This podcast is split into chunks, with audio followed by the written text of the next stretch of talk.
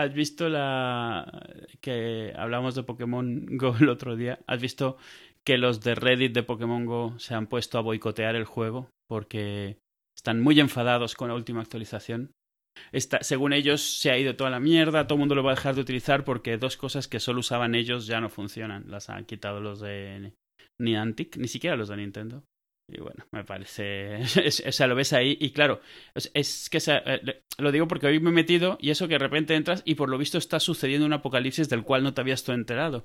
Pero se ha notado mucho, precisamente porque yo no me meto a ese, a ese subreddit, se notaba mucho cómo, o sea, lo que se notaba era cómo se creaba ahí adentro, están leyendo eso, era muy fácil pensar que realmente existía esa situación. Yo creo que si eres alguien que está visitando ese subreddit, te empiezas a convencer a ti mismo de que está, o sea, de que se ha ido toda la mierda, de que todos los usuarios lo están dejando, de que hay un boicot general y tal.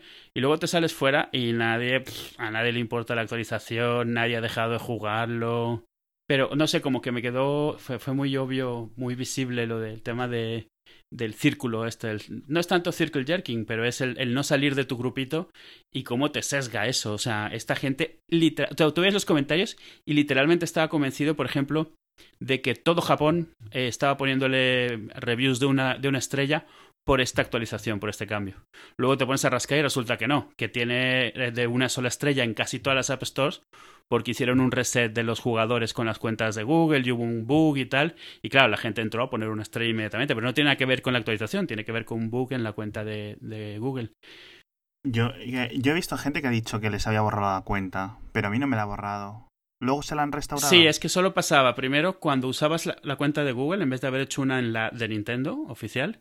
Y realmente lo que era es que por un error de un reset que hicieron, tú entrabas y en vez de usar tu cuenta, estaba usando datos como de otra cuenta, o sea, una cuenta DOMI. Entonces tenías que deslogarte y relogarte hasta que ya te cogí, o sea, tus datos seguían guardados en tu cuenta hasta que lograbas logarte a tu cuenta real. Entonces, claro, el problema es que mucha gente lo mandó a la mierda, o sea, se enfadó y lo intentó un par de veces, o sea, a ver, es un bug y está muy mal, estuvo muy mal pero, pero realmente era eso, no era, no tenía nada que ver. Y sí que no se perdieron datos, lo que sí es que, claro, si, si lo borraste del dispositivo o algo, no sé si luego volviendo a bajarlo y volviendo a logarte ya funciona. En principio sí, porque la cuenta es, digamos, ajena al dispositivo. Yo de hecho tenía el APK este um, antes de que saliera en la Play Store y luego me he bajado de la Play Store, he logueado con mi cuenta de Google y ya está. He seguido jugando. Sí, la gente que lo haya borrado por esto, es posible que si entra y se loga de nuevo correctamente, debería funcionar. Pero, eh, o sea, vamos, yo desde el principio usé la cuenta de Nintendo y tampoco me pasó nada. No sé, a ver, esto es lo que decíamos en el anterior. Vamos, siguiendo con el follow-up. O sea, hay un problema y, el problema es que el juego es una castaña en general. O sea, el juego es una castaña y jugamos porque es Pokémon. igual que si jugaríamos porque es Marvel o cosas así. Eso es, es una propiedad intelectual fuerte que se aprovecha de eso. Tiene muchos problemas el juego. El mm. problema es que también faltan, la ventaja, por decirlo así, mejor dicho, es que faltan muchas cosas por añadir. Y entonces ahí se puede ver una ventaja, pero parece que yo esperaría más velocidad. O sea, yo esperaría que dos o tres semanas o un mes después ya que llevamos con el juego, empezar a ver ya algún tipo de novedades, no simplemente que quiten cosas, ¿vale? Yo entiendo que, por ejemplo, lo de Pokevision, esto que utilizas para que te ponen Google Maps, eh, qué Pokémon hay, o por ejemplo, quitar las huellas que te indica qué Pokémon está más cerca o no. Puedo entender un poco que añada como un cierto tipo de misterio. Pero aún así, hay un montón de cosas nuevas que hacer. Sí. Y que añadir que no la están añadiendo. Imagino. Sí, no, claro. Estarían más preocupadas ahora mismo de apagar fuegos que, de No, y el problema es que, a ver, o sea, ahora mismo, si eres un poco cínico, estamos viendo un skin de Ingress. O sea, es Ingress con un skin de Pokémon. Lo que antes eran portales, ahora son Poképaradas. Y, y lo que antes recogías, ahora son Pokémon. Pero es poco más que eso. Entonces, claro, ahora hay que empezar a meter funcionalidad, no funcionalidad, sino casos de juego realmente nuevos y relacionados con, Pokémon. Y entonces eso sí que es desarrollo, no es solo poner una cara, un, tema diferente a un juego anterior. Ahora mismo el problema que hay es que, o sea, lo único que está sosteniendo la gente es eso, es un poco la obsesión de coleccionarlos y porque es Pokémon, porque si hubiera salido para, yo que sé, ¿cuál, cuál otro ha habido así? Los yokai, por ejemplo, o sea, esos que ahora están de moda, ya lo habría dejado la gente, ¿sabes? El Minabita al cuerno, o sea, no voy a darte el tiempo. sí. Sí, sí, sí. Y, y, y no o sea, a ver qué estén haciendo, porque claro, la primera actualización que sale y la única diferencia es que han puesto un montón más de avisos de no lo usas cuando vas no sé qué, ten cuidado con lo no sé cuánto, cuidado con las grúas y cosas así. Pero no han añadido nada, entonces claro, la gente está un poco como, bueno, yo voy a seguir un rato, pero más vale que me den algo más de chicha, porque solo estar así coleccionando, especialmente si lo único que coleccionas son los mismos cinco Pokémones durante días y días y días, empieza a ser un poco así. Algo gracioso que me pasó es, fuimos a Alicante unos días a dejar a los niños, a visitar a mi madre y eso, y Alicante tenía una comunidad de ingres muy grande, muy, muy grande, y entonces lo que pasaba ahí, o sea, por ejemplo, mi hermana estaba entre eso y, y, y unos amigos suyos dieron de alta todas las pintadas de graffiti de Alicante en Ingres. Vale. Entonces ahora uh -huh. tú vas y en todos los barrios hay 40.000 pokeparadas porque cada uno de esos es ahora una pokeparada. La pokeparada de la pintada ah. del Che, la pokeparada de la pintada del búho verde y cosas así. Y todas esas. Entonces, claro, tú vas caminando y en tres calles tienes 20 pokeparadas. Es un poco, un poco absurdo, o sea, porque acabas. Es un poco exagerado. O sea, acabas lleno de bolas, acabas lleno de cosas y es como, bueno, no, no hay mucho reto. Eso sí, solo te salen pichis y ratatas, pero bueno. Bueno, yo la verdad es que estoy un poco ya pasando del, del juego. Quiero hablar del, del No Man's Sky, tío. Se ha filtrado eh, ha habido un poco de drama porque se ha filtrado el juego, les llegó antes sí. a la gente.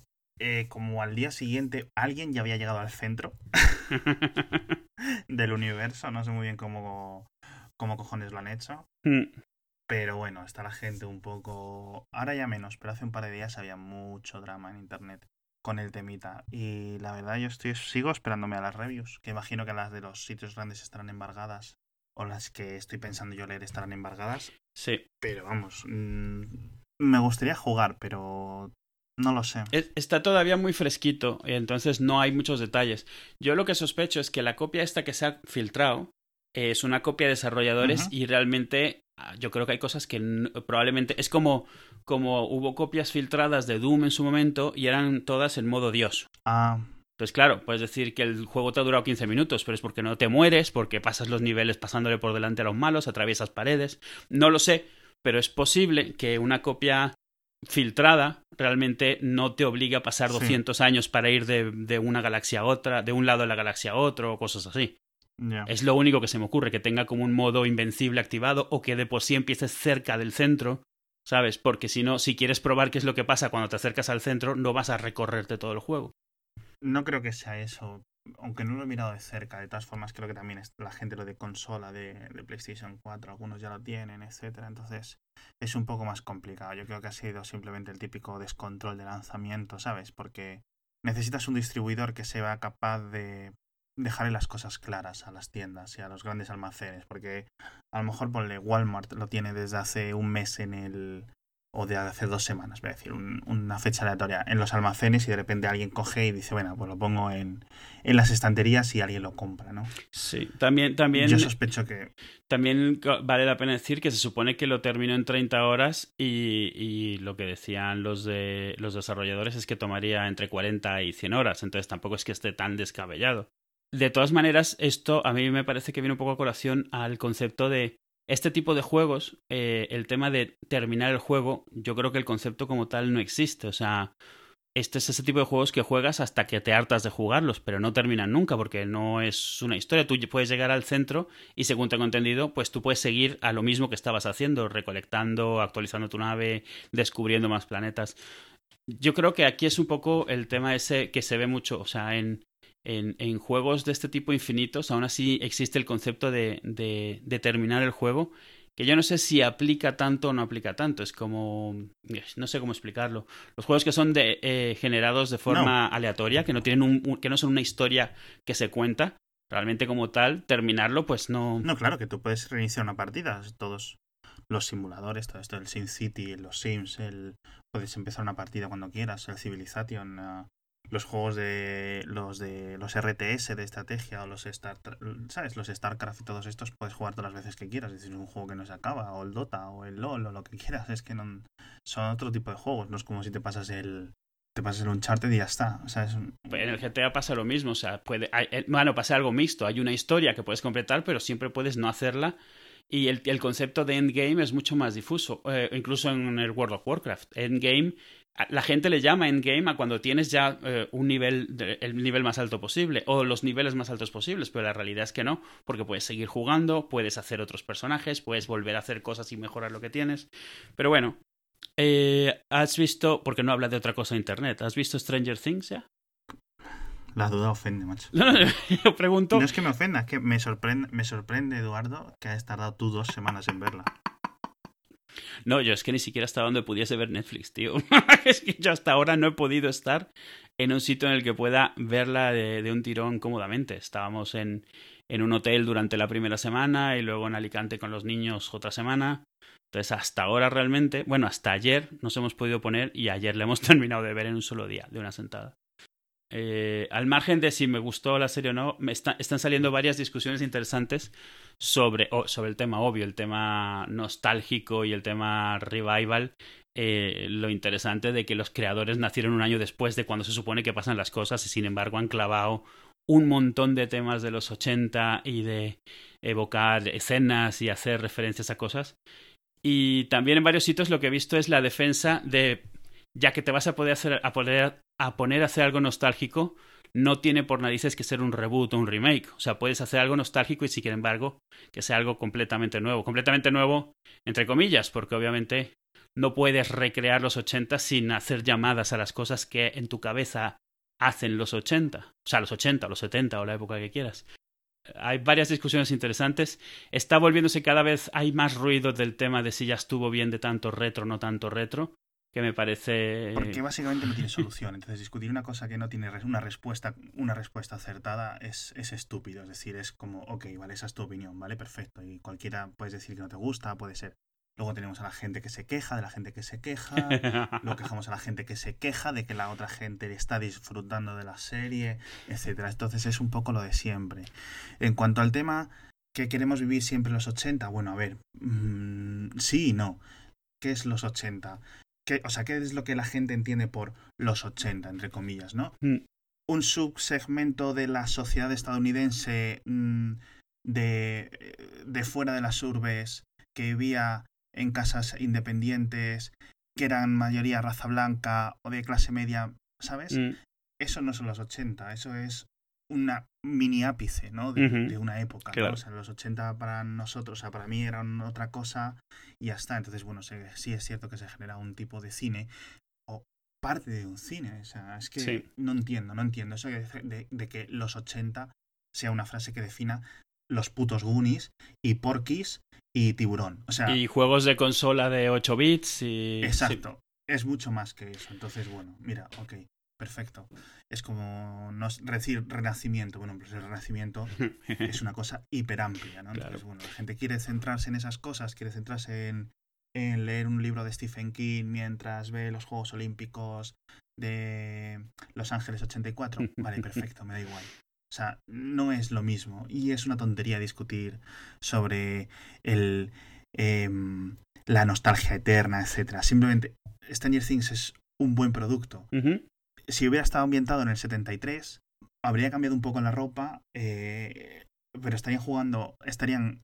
Eh, los teléfonos siguen ahí en la, en la propia serie, las investigaciones de la CIA siguen ahí, los niños andando en bicicleta siguen ahí, la ropa hubiera sido un poco distinto, el pelo hubiera sido un poco más largo y ya está. O sea, es que es simplemente es estúpido todo. Es que mm, siempre nos centramos en, en, en, cosas que no tienen, no tienen mayor sentido. Simplemente es es indiferente. Sí, yo. Es indiferente. Yo, yo, o sea, a ver, yo algo que me ha extrañado mucho es que cada vez veo más queja de este tipo de retro cuando mi experiencia es que toda la vida ha habido pues nostalgia algo equivalente a los retro de ahora, o sea, cuando eran los 90, eran, eran los 70, en los 90 y en los 80 tenías los 60 y los 70 y volvía la ropa y volvía la música, volvía el estilo de música sí. Pero lo que, no lo que yo no entiendo o no entendía es por qué ahora se está tratando como algo diferente, como algo mucho más grande.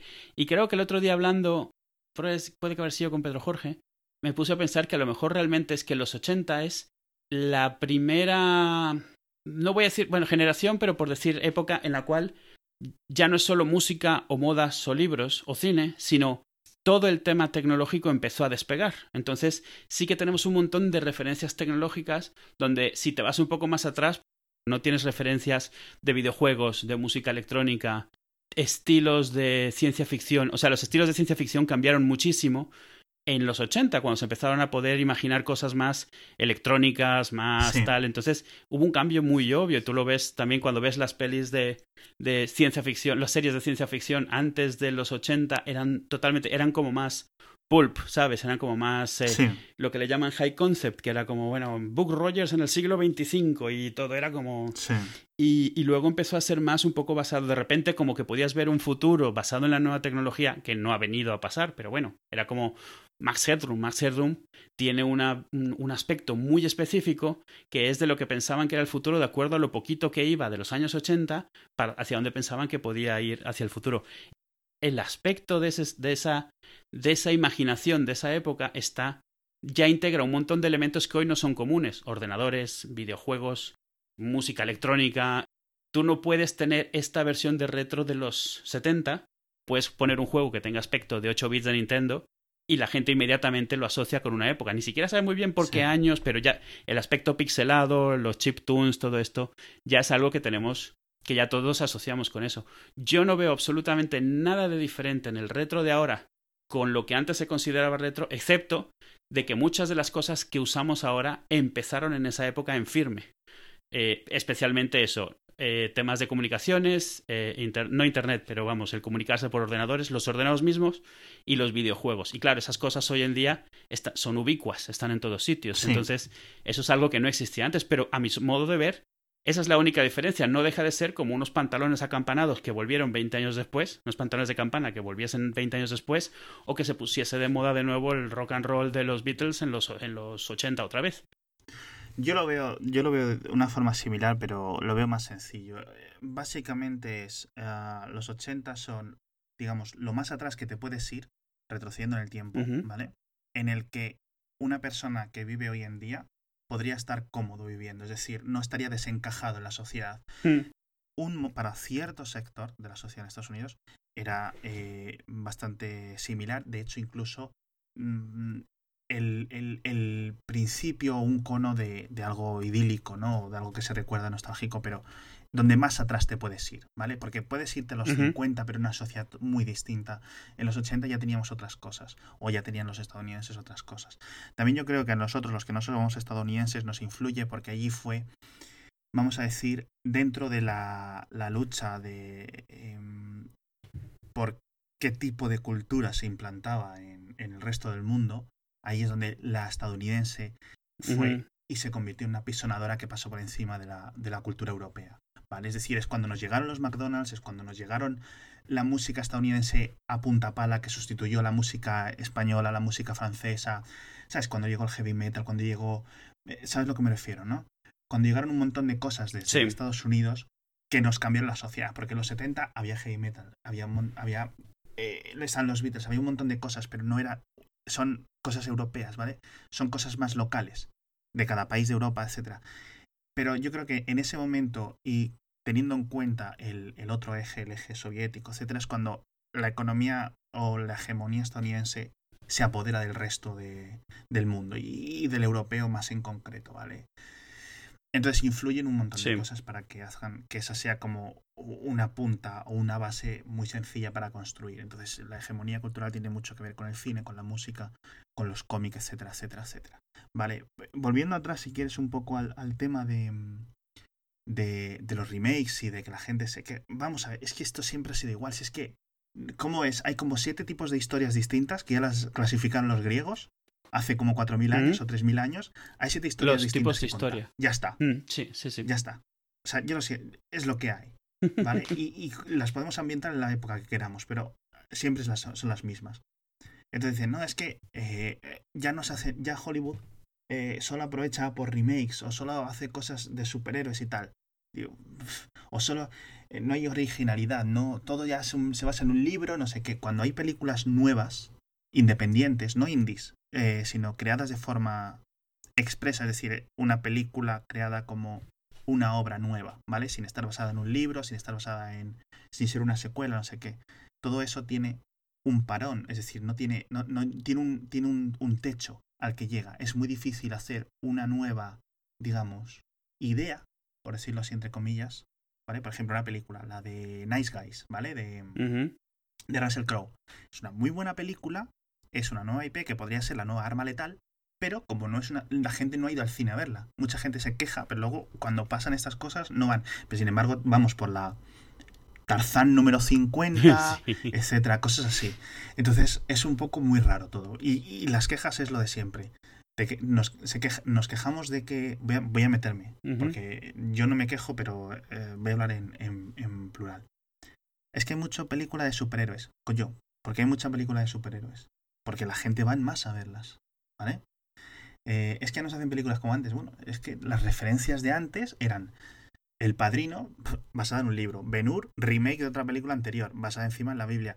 Eh, películas taquilleras de, de otras, de, de otras épocas. La mayoría, muchas de ellas también basadas en la Libra, en, en- en- en historia, en la Biblia, en otros libros, obviamente. Es que es lo normal, es que siempre ha sido así, no es un problema de eso. Y un problema, el único problema es que cuando se hace una historia nueva Mm. y se quiere contar una historia nueva en el cine, la gente no va a verla. Sí. Ya está. De hecho, Es lo que de hay. hecho, películas Y como se hacían es un antes, negocio. tú le das, le pones a alguien películas como se hacían antes y la gente empieza a bostezar porque ya está acostumbrada a una forma diferente de contar películas. No sé, yo lo que sí que veo es que debería de haber más disfrute sencillo. Es decir, te gusta algo, lo ves, ya está. No hace falta psicoanalizar todo, no hace falta... ¿Sabes? Eh, porque estemos jugando el Pokémon, que el Pokémon, si el Pokémon es del 95, tío, ¿qué quieres que te diga? Esto no es los 80. Eso, porque haya una Nintendo nueva. Ahora con más juegos. Pues bueno, la gente la compra porque le gustan los juegos, no porque le gusten los 80. Mm. O porque hay una caza fantasmas nueva. Bueno, pues siempre hay cosas. Es decir, todos los años hay cosas que se recogen y se reciclan de los, de los años 80 y de otros años. Entonces, yo creo que no es algo nuevo, algo específico de 2016. ¿Vale? Es- Es una. Me parece que vamos, todos los años es algo normal. Pues ¿por qué hay Star Wars nuevas? Pues no es porque la gente le guste recordar el rollo Star Wars, es porque Star Wars es una cosa que la va a ir a ver al gente al cine mil veces. Sí. ¿sabes? Y si un día alguien decide hacer el Padrino 4, el Padrino 5 y el Padrino 6, pues seguramente la gente irá al cine a verla en masa. Porque son cosas que se saben y que se conocen. No sé, no sé, es que no le veo yo mayor sentido, la verdad, a, a comentarlo o, o- a quejarse del, del tema. Comentarlo en plan como, como, como entender de dónde vienen las cosas y eso. Quejarse, sobre todo quejarse, no reconociendo que ha sucedido siempre. Eh, ayer o anteayer me puse a recopilar una lista de pelis y de series que eran de superhéroes en los 70 y en los 80 y en los 60. Habían montonales. Mm, O sea, no tantísimas como ahora, porque a lo mejor durante una época lo que estaba de moda eran pelis de la Biblia y durante otra época estaban de moda pelis de, de rebeldes sin causa y cosas así. Pero realmente, o sea, es un ejemplo de algo que es que no es que sea de ahora, es que ahora finalmente se ha vuelto un tema pues que le gusta a la gente. Podrían haber sido Claro. piratas como hace unos años, o sea, o, o desastres. Hubo una época que todo eran desastres. Pelis de desastres constantemente. Y es porque, bueno, realmente sí que hay modas y ahora hay una moda de superhéroes, pero no. Lo de los superhéroes. Yo creo que el problema es que se mezclan cosas. O sea, se mezcla el por qué son superhéroes, porque se, es muy fácil ver que, bueno, ahora la gente de ahora, la edad que tiene ahora, leías cómics cuando era joven. Sí, y la gente de que tiene ahora 70 años leía cómics cuando era joven también. O sea, los cómics, porque ahora nos parecen comunes, pensamos que es porque nuestra, en nuestra juventud había más gente que leía ese cómic. No es cierto. La otra cosa que es diferente, que hace que se oiga más, es que ahora hay tantos sitios donde hablar de ello y escuchar de ello, que es lo que comentaba hace un rato de Reddit, que es que te causa la impresión de que hay más que antes, hay más retro que antes. No. Hay más cosas de, de, de superhéroes que antes. No realmente, excepto porque es una moda, pero no, no directamente porque sea gente que se crió con eso. Este ejemplo de Stranger Things lo hizo gente que no estaba viva en la época en la que está ambientada esa serie que no vio ninguna de esas películas. Entonces es cierto que puedes tener una nostalgia, entre comillas, falsa de cosas que no experimentaste, pero que sabes que para mucha gente fueron importantes y tal, y eso es cierto. Pero no puedes tener las dos cosas, no puedes decir que esto pasa porque lo está haciendo gente que lo vivió cuando era joven y al mismo tiempo decir que esto pasa porque no lo vivió gente que ahora lo quiere revivir. O sea, o es una o es otra, o son las dos, pero entonces ya es todo el mundo y cubres a toda la gente y cubres todos los casos. Parece que es darle demasiadas vueltas. Me parece interesante, pero porque a mí me gusta la trivia, de repente agarrar eso, Stranger Things, y decir, esto es una referencia a esta película, esto es una escena que se usó aquí, esto es un homenaje, pero porque a mí me gusta ese tipo de trivia, no por otra cosa, no porque me parezca importante que se comente, o sea, me gusta en general Y te digo yo que en 10 años a lo mejor el tema será otro. Y a lo mejor a quien le gustaban los superhéroes, o sea, se nos, se nos irá el momento. A quien nos gustan los superhéroes, pues bueno, empezarán a tocar otra vez comedias románticas que no nos gusten y habrá que joderse. Por el momento, pues eh, aprovechemos. Ya veo, yo es que no, no tengo mucho más que decir. Lo que sí quiero decir, vamos a hablar, dejar la metaconversación sobre la serie. Y hablando de la serie, es una serie de ocho episodios que ha hecho Netflix y que presentó al mundo hace dos semanas. Y tal y como siempre suele hacer Netflix, es mm, publicar toda la temporada a la vez. Todo de golpe, sí. Tiene un montón de referencias a un montón de mierdas, a Stephen King, a The Mist, ¿qué más? bueno, un montón de obras diferentes de, de Stephen King, Goonies, a Tiburón, Sí, tienen, hay por un lado referencias obvias. En todos los episodios, por ejemplo, hay un póster de alguna película eh, que es muy obvio. En algún caso hasta lo mencionan directamente. Creo que mencionan Evil, Dead. Eh, y también hay, en plan, lo que le llaman call-outs. O sea, una escena igual a la de Elliot eh, viendo el cobertizo de E.T., por ejemplo. Hmm. Una escena muy parecida a la a Poltergeist, por ejemplo. Sí. Más allá, al final lo que tenemos es una serie de ciencia ficción barra terror sin mucha historia. Con, lo único destacable o más destacable es que los personajes no te hacen sentir en ningún momento como, madre mía, qué tontos son todos. Que eso es un, un, logro para los guionistas. Y los actores, los niños actores son se desenvuelven son, son geniales. Yo creo, a nivel personal, creo que le falta un le sobra un episodio o dos. Es decir, eh, hubiera estado bien eh, hecha en 6, 8 horas, es en 6, 7 horas mejor que en 8, porque la segunda mitad de la serie como que se alarga demasiado la trama para cómo se resuelve de atropelladamente un poco al final, sin querer spoilear nada. Y estoy un poco decepcionado con el hecho de que vaya a haber secuela, porque em, para mí el final no es que fuera redondo, pero era un, final aceptable, ¿vale? Entonces cuando haces eh, secuela con un final aceptable, ojo, perfecto, ¿vale? sin conocer la secuela. Puede que la secuela sea incluso mejor que la, que la segunda temporada sea mejor que la primera. Pero lo que yo me imaginaba cuando me dijeron o cuando leí que, que, iba a haber secuela era que iba a ser en plan rollo Twilight Zone. Es decir, Stranger Things, otro caso en otro pueblo o en otra ciudad o en otro estado o lo que fuera, pero otra historia. Y dejar esto aparcado, decir, ok, ya está cerrado. No sé, Sí. Yo creo que es lo que, lo que hubiera preferido. ¿eh? No, a ver, o sea, el final. Podían haber no continuado la serie, o sea, incluso con el final que tuvo, porque hasta incluir ese final y cerrar la serie hubiera sido un poco homenaje a todo ese tipo de películas de la época, que siempre acababan de la misma manera, dejándoselo un poco abierto a ver qué sucedía. Pero no sé si está, está, no sé, está confirmada la segunda temporada. Obviamente con el pelotazo que ha sido no había duda. No está confirmado ni de lejos de qué va a tratar. Yo no tendría problema incluso que fuese el mismo grupo en el mismo pueblo con algo totalmente diferente. Simplemente porque me caen bien y bueno, tampoco es, es ficción. Pero, pero vamos. Hombre, sería muy... Yo no te, no te puedo confirmar, pero vamos, obviamente yo creo que la secuela va a ser del, eh, del niño. Vamos a seguir y vamos a seguir desvelando a ver dónde, dónde fue otro personaje o por qué ese personaje deja eso en el bosque en el último momento, etcétera. Entonces yo creo que la historia mm, sí. Si me dicen que continúa, tiene que continuar. O sea, de dónde tirar hay, pero te digo, no sé si te faltará ver si deciden ir por ahí o si intentan volver a hacer el mismo éxito sin tener que continuar la historia. No, no, ya te digo que sí, o sea, que se continúa la historia. Ah, ya está confirmado eso. según acaba, empezaría la segunda temporada. Vale, vale. Pero que yo, que yo te digo es que me gustaría que fuera otro caso, distinto. Sí, sí. Vale, es decir, que no tuviera nada que ver. Creo que es un poco más disfrutable, pero sí es cierto que entiendo que es más barato así, entre comillas, es decir, ya has hecho un casting, ya has hecho unos sets, sí, ya has sí, hecho ya has trabajado junto a, a un grupo o un equipo, entonces es un poco más fácil hacerlo así. Y ya has, ya has establecido una mitología, ya has establecido... ya no tienes que desarrollar los personajes desde cero, solo tienes que evolucionarlos, entonces... Eh. Venga, cuéntame.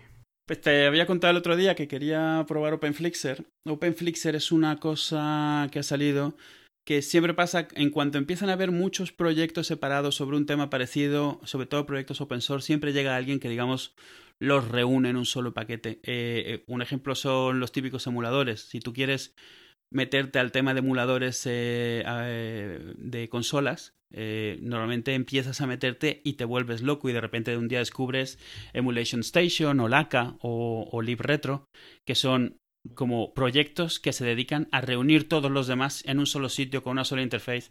No voy a entrar si una buena o mala, porque no dejan de ser proyectos eh, open source que suelen tener problemas con el tema de interface, pero sí que te simplifican la vida. Al final te dan como un instalador, tres instrucciones y lo tienes tirando.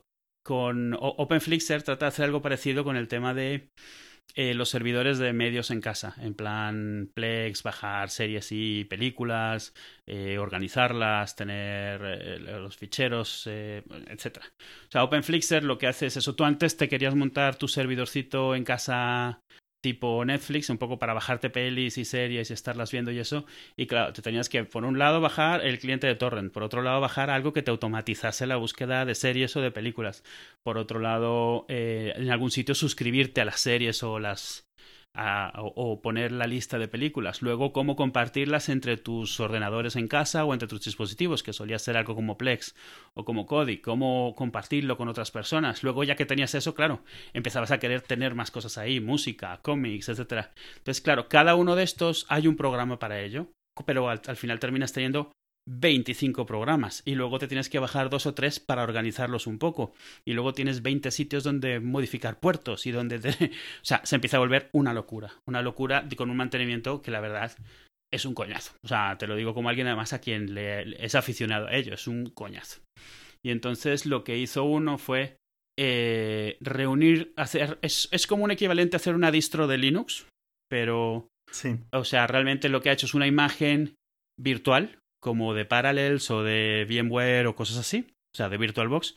Y esa imagen, que, que la distribuye como una imagen además, es un Linux, ya viene con todo instalado, todo configurado ya, con un frontend, digamos, una pantalla de configuración que ha hecho él, donde pones todo lo que necesitas poner y lo puedes modificar también. Entonces, la verdad es que está muy bien, o sea, está muy bien porque es un poco como cuando te compras un NAS, pero porque realmente viene con un software que te gestiona todos los problemas de un servidor en red. Entonces, realmente te lo compras porque te han resuelto ese problema. Pues estos han resuelto un poco el problema de tener todos esos servidores en algún sitio corriendo y eso. Y lo puedes ejecutar en un Mac, en un PC, en un, en un Windows, en un Linux. Eh, la limitación es esa, necesitas un ordenador, eh, poner entre comillas, como Dios manda. Cuando... ¿Te has dado cuenta de una cosa que aún no has dicho de qué cojones va OpenFlixer? Aún no, has dicho qué hace. No, a ver, bueno, lo he intentado. estás, estás dando vueltas. No, Open, OpenFlixer al final de cuentas es un saco de, de aplicaciones para tener... Eh, para bajar series, películas, cómics, eh, eh, música y compartirlos entre tus dispositivos, tu tele, etc. O sea, la mayoría de la gente ha escuchado hablar de Plex o de Kodi, que es otro tipo de forma de hacerlo. Pero en cuanto te metes, pues te descubres todo lo que tienes que hacer para que Plex funcione y para que tenerlo un poco al día y eso. Y se vuelve un montón de trabajo que no esperabas tener, tanto ya sea para hacerlo tú a mano como para automatizarlo. Entonces, OpenFlixer lo que hace es dártelo ya configurado en una cosa que es muy difícil que rompas y además mantenértelo actualizado. O sea, porque ¿cuál es el problema cuando tienes 30 diferentes aplicaciones? Pues que una vez al mes dos de ellas están actualizándose. O sea, y tienes que acordarte cómo se actualizaba esta y esta va sobre Python y esta va sobre Ruby y aquella va sobre PHP y esta tiene MySQL. O diferentes versiones, ya diferentes versiones de Python para... Claro, y hay con conflictos y estas usan diferentes librerías para lo mismo y entonces se pegan entre ellas y todo ese tipo de cosas con las que la gente no quiere lidiar, con toda la razón del mundo, dicho sea de paso. Entonces, esta imagen, pues tú tienes, por ejemplo, tu PC, un PC viejo que tengas, o un Mac viejo, un Mac mini de 2012 o lo que sea, que a lo mejor o ya lo querías usar o ya lo estabas usando. Entonces le pones VirtualBox o le pones Parallels y arrancas esta, esta máquina virtual, este, digamos, PC virtual que tiene todo adentro. Y entonces este se encarga de todo. Le dices, estos son mis discos donde donde quiero que se bajen las cosas. Estos son mis discos donde van a estar las pelis. Esto es eh, los sitios web de donde quiero bajar cosas. Esta es mi suscripción de Show RSS, ¿no? Entonces, está bastante bien. Entonces, lo que estuve viendo, el, el, tema es que yo todo esto lo tengo montado en un Mac de 2008, que ya se ha quedado corto hace tiempo y va dando todo lo que da. Entonces, comentaba el otro día, en, ayer, en, en Twitter que me estaba planteando pues cambiar el servidor de Plex. Y me ha hecho gracia porque inmediatamente me han saltado todos los de Twitter. Primero, yo te voy a decir una cosa. Eh, quien siembra, ¿no? No, no. Siempre te- Es que es lo que toca, macho. A ver, yo no les culpo. A ver, siendo honesto, o sea, me- la mayoría me estaban intentando ayudar, o sea, dándome sugerencias y eso. Por un lado, me, me extraña un poco porque, a ver, yo hablo mucho de esto, como para. Creo que se da por entendido que medio controlo. Entonces es como, sí, o sea, esto que me recomiendas es algo que yo recomendaba hace poco y tal. Pero lo que sí me he dado cuenta es que, claro, realmente. O sea, la gente, esto es un tema que en el fondo es relativamente complejo, o sea, entonces la gente lo que ha hecho es que ha encontrado una solución y se queda con ella, o sea, no, no, no intenta mejorarla o saber qué puede ser mejor, porque claro, o sea, de por sí ha costado tenerla funcionando y no la quieres tocar porque se te cae. Entonces, normalmente hay dos sugerencias que se repiten, o sea, montones. Cómprate una NAS, un Synology, y ponle todo ahí. O cómprate, no, eh, o cómprate, ponlo en una Raspberry, que me da una risa que, que me cuesta contener. Porque es cierto que puede funcionar en cierta medida, pero enseguida se te queda corto. Pero es que una. Yo lo siento mucho, pero yo lo tengo en un. En un AMD Turion, que es una CPU, bueno. ah, mediana. Sí. O sea, o, o de, de, de, de baja calidad, vamos sí. a decirlo así. Pero es una CPU X86 suficiente, con 2 GB de RAM, etcétera. Y al Plex le cuesta tirar. Claro. O sea, la gente que lo pone en una Raspberry, yo no entiendo muy bien qué hace con el Plex. No sé si es que ve vídeo 3GP o, o cómo No, se lo y- monta, y- pero no, no entiendo. Y, y lo mismo pasa cuando te recomiendan que lo pongas en una Nvidia Shield, porque hace unos meses salió Plex para Nvidia Shield. Y claro, el problema que existe es que en el fondo la gente no entiende muy bien todo lo que puede hacer Plex. La gente en general, hay gente, obviamente hay mucha gente sí, pero, o sea, Plex, entre las cosas que hace, es cierto que puede tener tu librería de imágenes, tu librería de música y tu librería de pelis y servirla a tu iPhone, a tu Android, a tu tele Samsung, a- por la web, etcétera.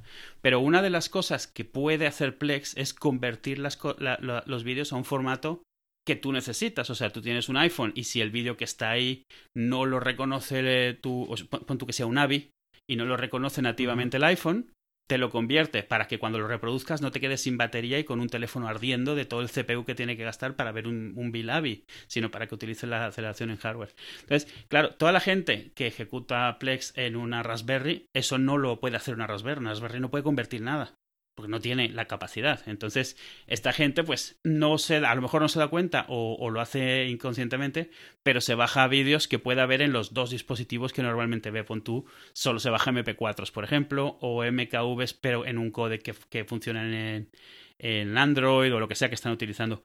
Y es cierto que no debería tener que saberlo. A veces se baja un vídeo y no se ve, pues se baja otro hasta que ya se vea y no se da cuenta que lo que pasa es que como lo tiene montado no es capaz de convertir. Piensa que el problema estaba en el vídeo o que el problema estaba en otro sitio.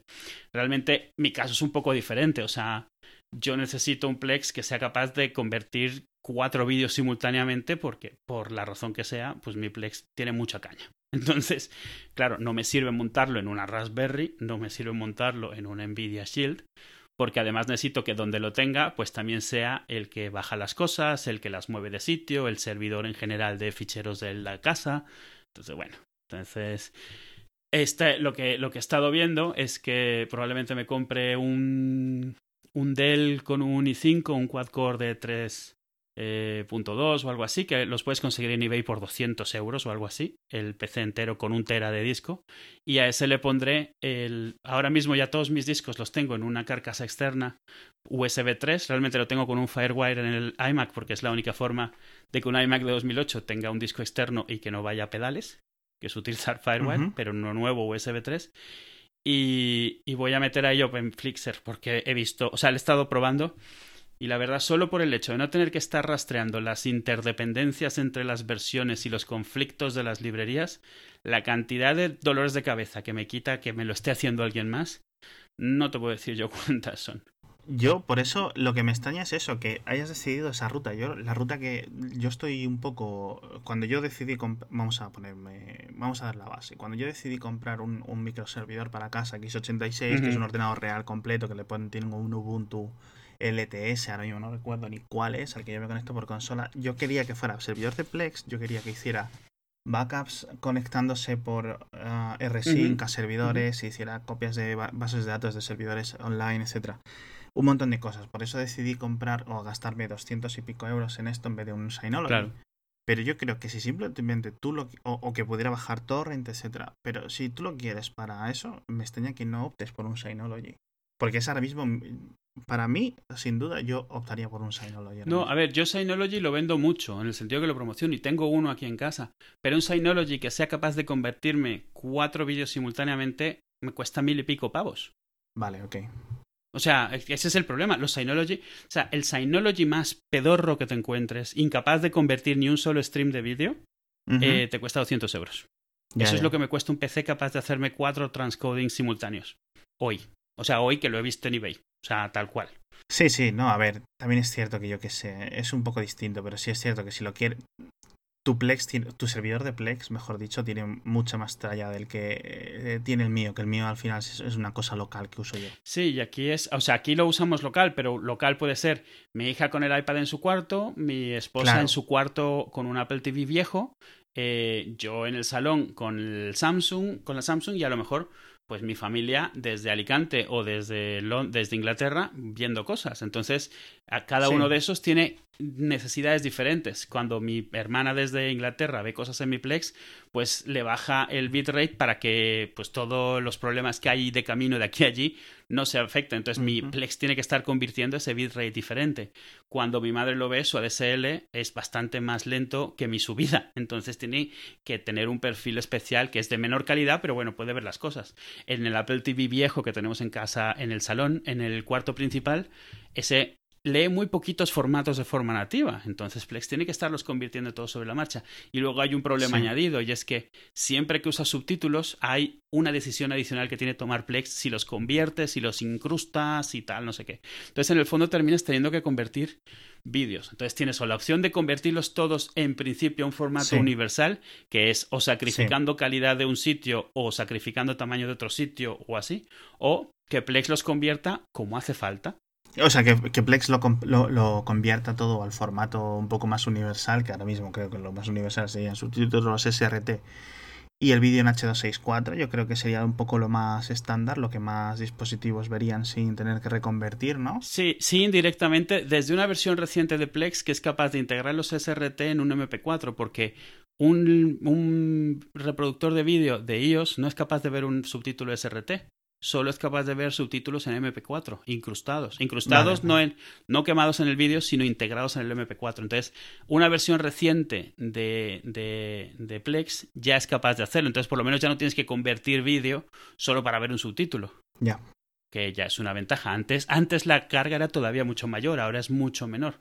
Pero aún Sí. así es carga, porque tienes el problema de que si quien lo está viendo tiene un download muy bajo, por la razón Sí. que sea, pues tiene que convertir a un bitrate mucho más bajo del que yo a lo mejor tengo aquí algo en 1080p o lo que sea, que bueno, yo creo que, que no debería ser un problema. Entonces yo estoy, yo creo que este mes o el mes que viene me compro el PC este en eBay y a trastar. Hace mucho que no trasteo con un PC nuevo. En lo que sí he decidido o sea, si quieres todavía que sea más barato, te lo montas tú con tu carcasa, tu placa, tu CPU que te compras tú.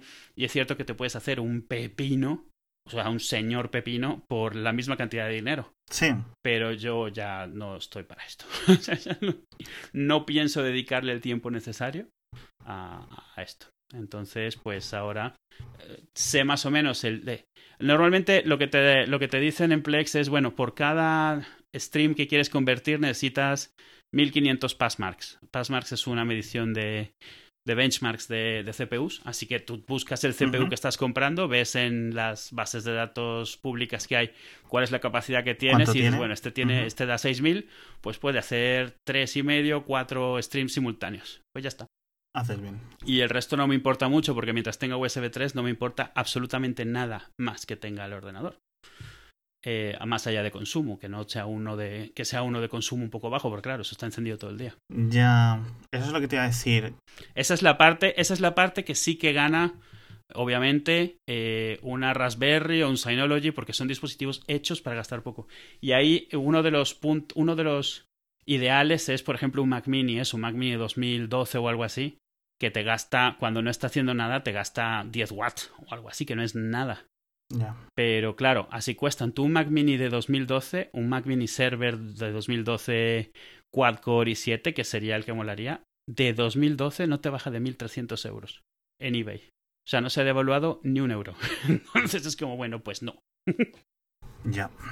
Bastante complicada la cosa. Entonces, bueno, al final es ese. El, tienes un montón de pros y contras, has optado por ese. Yo no sé si haría lo mismo que tú, sospecho que sí, pero me tocaría mucho la moral tener una caja haciendo ruido en mi casa. Sí, a ver, una de las cosas que yo quiero es meterla en un armario junto con los discos. No quiero saber que ni que existe. O sea, va a estar invisible. Ya, entonces tienes, tienes otros problemas, porque si, por ejemplo, ahora seguramente en verano, o sea, un, una estofilla, si la metes en el armario, el armario no está bien ventilado, entonces... Sí, sí, obviamente es tema a resolver, pero si lo pones donde tienes el router, lo que sea, estoy buscando una caja pequeñita. Bueno. Mientras sea en un sitio en el que no se ve, por ejemplo, puede ser en el mueble de la televisión, en la parte de abajo, en la parte que no utilizas, donde normalmente iría un Blu-ray o iría una, un decodificador de, del Plus, que yo no tengo ninguno de ellos, sí. pues lo pones ahí, le pones una cinta eléctrica encima de los LEDs para que no te estén distrayendo Sí. y a olvidarse. Porque vamos. Y claro, está abajo de la tele, con lo cual, si está la tele encendida, el ruido eh, no lo, o sea, no lo oyes. Y si está la tele apagada, lo más probable es que el Plex tampoco esté haciendo nada, con lo cual los ventiladores están apagados. Bueno, apagados o en... O en ralentía y lo que sea, como así. Sí, en bajito. Sí, y, y, es gracioso. A ver, o sea, yo o sea, quiero agradecer a la gente que me ha dado consejos y eso, pero esto es un tema. A ver, yo llevo montando PCs multimedia desde hace, yo qué sé, 15 años y usando cosas tipo Plex y XBMC desde hace 14. Entonces es como, a ver, controlo. Lo que pasa es que, claro, explicar todas las razones por las cuales las opciones más populares a ti no te sirven es difícil hacerlo en Twitter porque al cuarto tweet la gente ya está un poco harta de que le estés mandando explicaciones.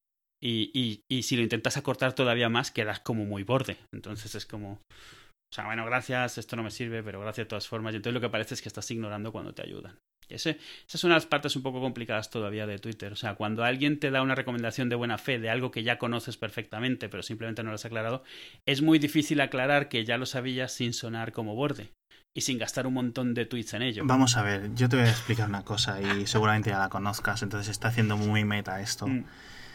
Ya sabes en qué jardín te metes, y esto no quiero que sea un en plan, si no quieres que te violen no te pongas falda, pero si no quieres que te violen en Twitter, no hables de esto.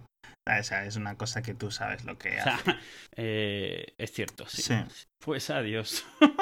Adiós.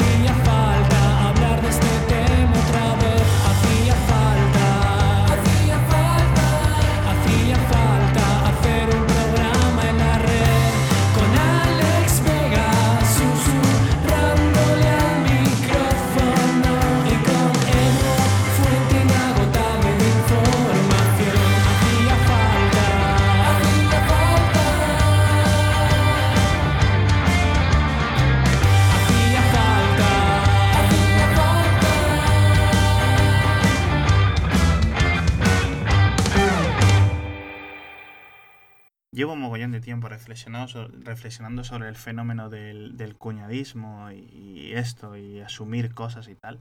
¿Y sabes qué, cuál es la conclusión mía? Y creo que con esto podemos cerrar el podcast. Mm.